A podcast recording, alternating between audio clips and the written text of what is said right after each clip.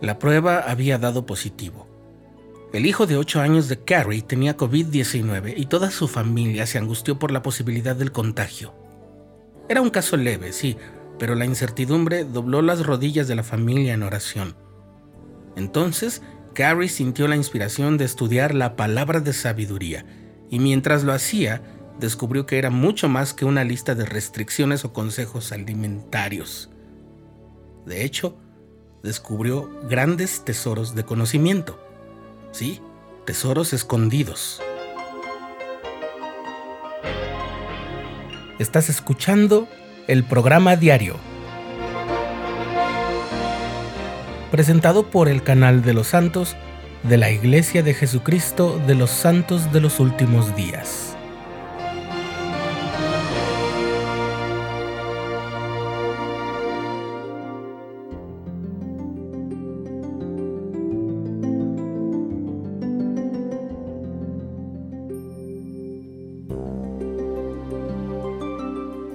Como ya lo hemos recordado en el programa diario, el Señor reveló al profeta José Smith la palabra de sabiduría como respuesta a una inquietud sobre hábitos de consumo y alimentación, y sobre higiene también.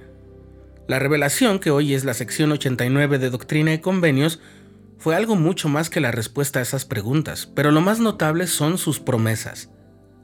Cuando Carrie pasó por esos días de angustia, estudió con mucha oración la sección 89 y luego escribió un artículo en una revista digital de la iglesia donde compartió lo que había descubierto como madre acerca de la palabra de sabiduría.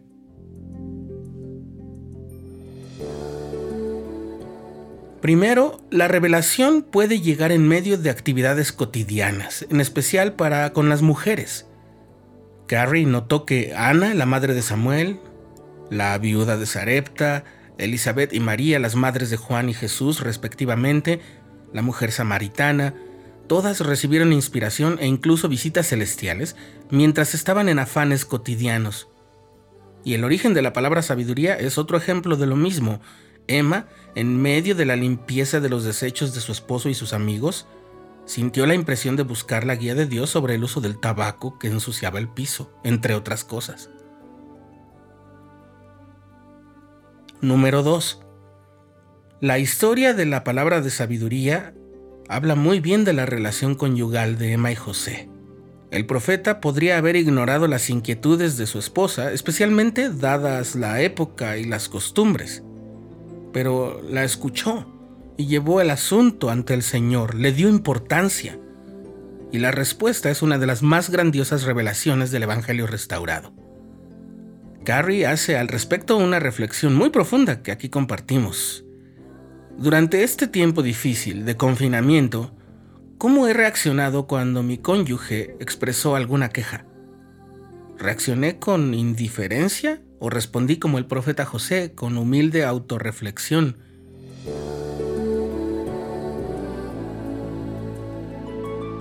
El tercer gran descubrimiento de Carrie es que la palabra de sabiduría es un mandamiento de carácter espiritual y podemos verlo como una forma en la que el Señor nos ayuda a distinguirnos como su pueblo del convenio.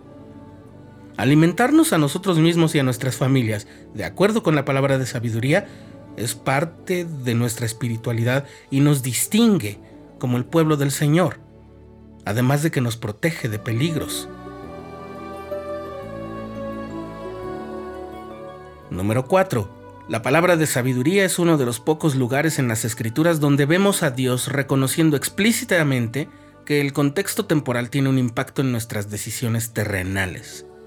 Por ejemplo, en la palabra de sabiduría Dios nos aconseja que usemos la carne de animales y aves con moderación, pero en la siguiente frase el Señor eleva el listón diciendo, y me agrada que no se utilicen sino en épocas de frío o de hambre Dios misericordiosamente reconoce que habrá diferencias en la forma en que guardemos los mandamientos de acuerdo con las circunstancias terrenales, nuestra cultura, el lugar donde vivamos, las cosas que haya disponibles a nuestro alcance.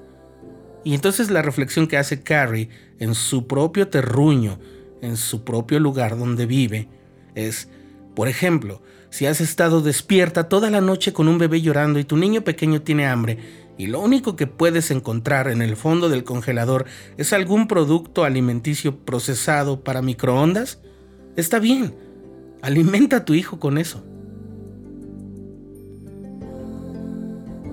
En resumen, el estudio de la palabra de sabiduría nos enseña que cuando actuamos bajo el orden y la voluntad de Dios y hacemos caso a las cosas que nos enseña la palabra de sabiduría, no solamente estamos ayudando a nuestro cuerpo, que es nuestro templo, a estar limpios, sino que también somos bendecidos con salud en el ombligo y médula en los huesos y tesoros escondidos, tesoros de conocimiento.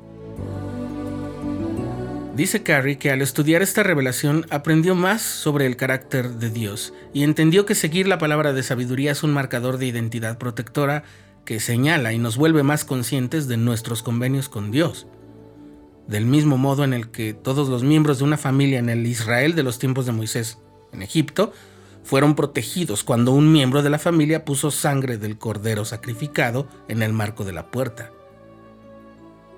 No es casualidad que la promesa final de la palabra de sabiduría se refiera precisamente a ese milagro de salvación. Y yo, el Señor, les prometo que el ángel destructor pasará de ellos como de los hijos de Israel y no los matará.